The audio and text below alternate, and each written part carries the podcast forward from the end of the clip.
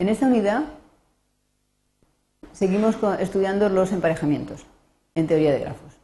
En este caso vamos a intentar mejorar el emparejamiento, que era nuestro objetivo cuando planteamos el problema de asignación. Lo que queríamos era eh, encontrar una asignación eh, entre eh, dos, conjuntos diferentes o entre un mismo conjunto. Eso lo habíamos representado como un emparejamiento y entonces lo que queríamos es que la asignación fuera lo más grande posible, es decir, el emparejamiento sea lo más grande posible. Con lo cual, a ese proceso es lo que vamos a llamar perfeccionar un emparejamiento, que vamos a ver ahora más detenidamente. Vamos eh, primero a recordar de qué se trata un emparejamiento, luego veremos en qué consiste perfeccionar el emparejamiento. Introduciremos los caminos semi-alternados y semi-incrementables, que son dos herramientas muy útiles para poder resolver el problema, y luego ya veremos cuál es el proceso de perfeccionamiento.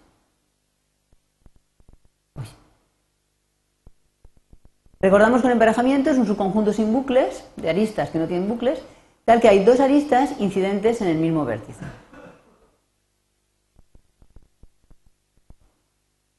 Modelizados los problemas ya como no dirigidos, como hemos dicho antes, la solución consiste en encontrar el emparejamiento que mayor número de aristas posea. Vamos, le llamamos perfeccionar el emparejamiento al, proceso de encontrar un emparejamiento que tenga un número de aristas mayor que m. Para ello nos van a ser útiles los que se llama, lo que se llama caminos semialternados. En un grafo no dirigido, en el que se ha definido un emparejamiento m, se llama camino m alternado a todo camino en el grafo cuyas aristas pertenezcan alternativamente al acoplamiento, al emparejamiento y no pertenezcan al emparejamiento. Veámoslo en este ejemplo. Tenemos un grafo no dirigido defino un emparejamiento y aquí tenemos un ejemplo de camino M alternado. Observemos que las aristas son no del emparejamiento, sí, no. Aquí tenemos otro, no, sí, no, sí, y aquí otro. Observemos una cosa importante, nos va a ser útil después, que el, camino M alternado naranja empieza en un vértice insaturado y termina en uno saturado. Al verde le pasa lo mismo. La diferencia entre ambos es que el naranja, la arista del emparejamiento, pertenece al propio camino y en el verde, la arista que satura el último extremo está fuera del, camino. Mientras que eh, el camino moradito empieza y termina en insaturados. ¿Qué se entiende por camino incrementable? Primero recordemos que es un vértice semisaturado. Era aquel que no tenía ninguna arista del emparejamiento incidente en él. Dicho esto, se llama camino M incrementable a todo camino M alternado cuyos extremos sean M insaturados. Vamos a ver algún ejemplo. Tenemos el caso de antes, el ejemplo con el emparejamiento anterior, y tenemos el camino M alternado de antes. Este camino será M incrementable. Si observamos el extremo derecho del camino, veremos que está saturado por una arista del emparejamiento que no pertenece al camino. Con lo cual la respuesta es no, por culpa de ese vértice que ahora aparece en verde, porque está saturado. Veamos el camino naranja. También es semi-alternado, pero si nos fijamos en el extremo más alto del camino, ese extremo también está saturado, en este caso, por una arista del camino, que pertenece al emparejamiento. Con lo cual la respuesta también es que no es semi-incrementable por el vértice que ahora aparece pintado en naranja. Y finalmente, si nos fijamos en el camino morado, vemos que es un camino M alternado que empieza y termina en, vértices M insaturados. Con lo cual, este sí es un ejemplo de camino M incrementable. Ahora que ya sabemos lo que son los caminos M incrementables, la pregunta es cómo los utilizo para conseguir un emparejamiento que tenga un número mayor de aristas. El proceso que vamos a ver consigue en cada iteración un emparejamiento con una única arista más. O sea que si queremos mejorar el emparejamiento en cuatro aristas, si es posible mejorarlo en cuatro, habrá que hacer el proceso cuatro veces, porque en cada una de ellas el emparejamiento aumenta una única arista, siempre. Lo primero que se hace es se localiza el camino incrementable. Da lo mismo uno que otro. Se localiza un camino y entonces en ese camino las aristas que no son del emparejamiento pasan a ser del emparejamiento, se añaden al emparejamiento. Y las que son del camino y del emparejamiento se eliminan del emparejamiento. Como esto parece un poco trabalenguas, vamos a pasar ahora a ver un ejemplo. Tenemos el grafo dirigido de antes, perdón, no dirigido de antes, tenemos un emparejamiento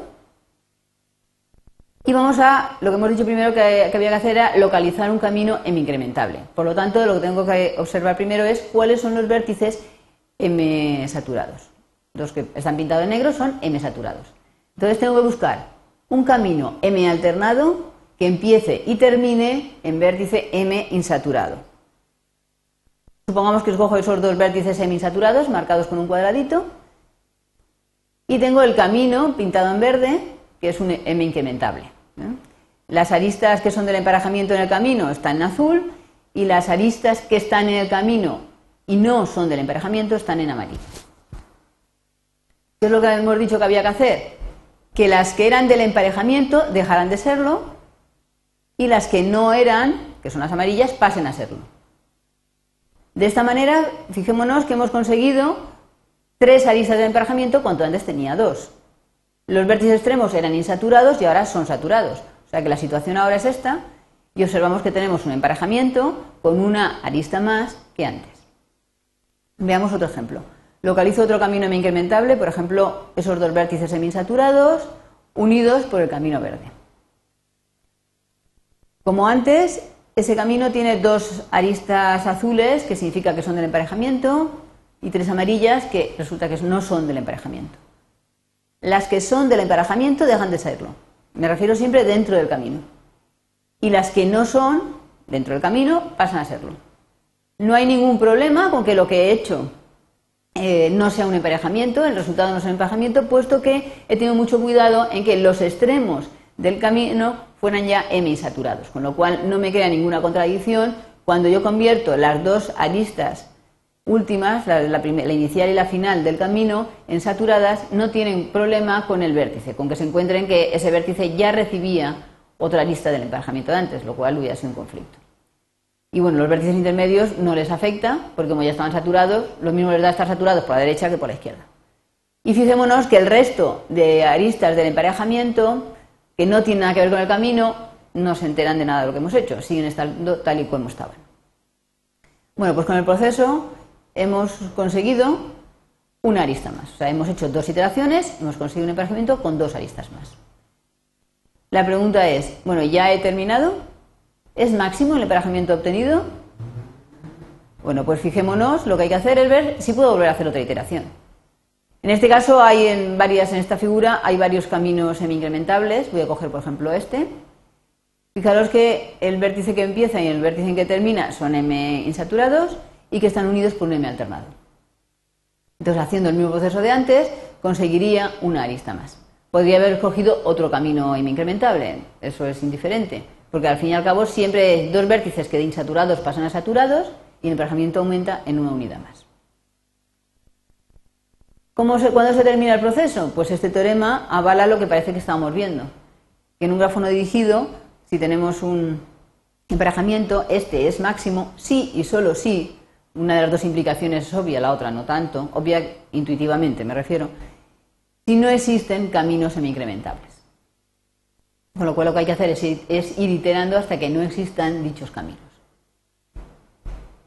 Resumiendo, para encontrar un emparejamiento máximo, lo que habrá que hacer es localizar los caminos, aplicar el procedimiento visto e iterar. Evidentemente, hacer esto en un ejemplo como el de antes, que es cortito, es pequeño, se puede hacer a mano pero luego las cosas se complican si el, el, ejemplo es más grande y además hay que automatizarlo para poderlo programar. Eso dará lugar a una serie de algoritmos que veremos más adelante. Un detalle a tener en cuenta es, hablando de, programar, en que esto de quito, quito uno y pongo otro queda muy bien cuando uno pinta en, un papel o una pizarra, pero al ordenador habrá que decírselo de una forma más explícita. La forma de representar esta situación de quito los del camino que son del emparejamiento y los del camino que no son pasan a serlo, es en realidad la diferencia simétrica que vemos en la, pantalla. Es las aristas del emparejamiento, diferencia simétrica, las aristas del camino. Eso, si se piensa detenidamente, es exactamente el proceso que hemos estado haciendo varias veces. Y ahora, ¿cómo seguimos? Ya sabemos cuál es el proceso que hay que hacer y sabemos también Em, cuál es la forma matemática de, expresar eso. Bueno, pues nos surgen enseguida dos preguntas. ¿Y si hay pesos? Los hemos mencionado anteriormente. ¿Qué nos podríamos, no nos podríamos hacer una pregunta normal? Es ¿Cuál es el emparejamiento máximo de máximo peso? Eso se podría resolver. Y la siguiente es cómo automatizamos estos procesos. Todo eso será objeto de sesiones posteriores.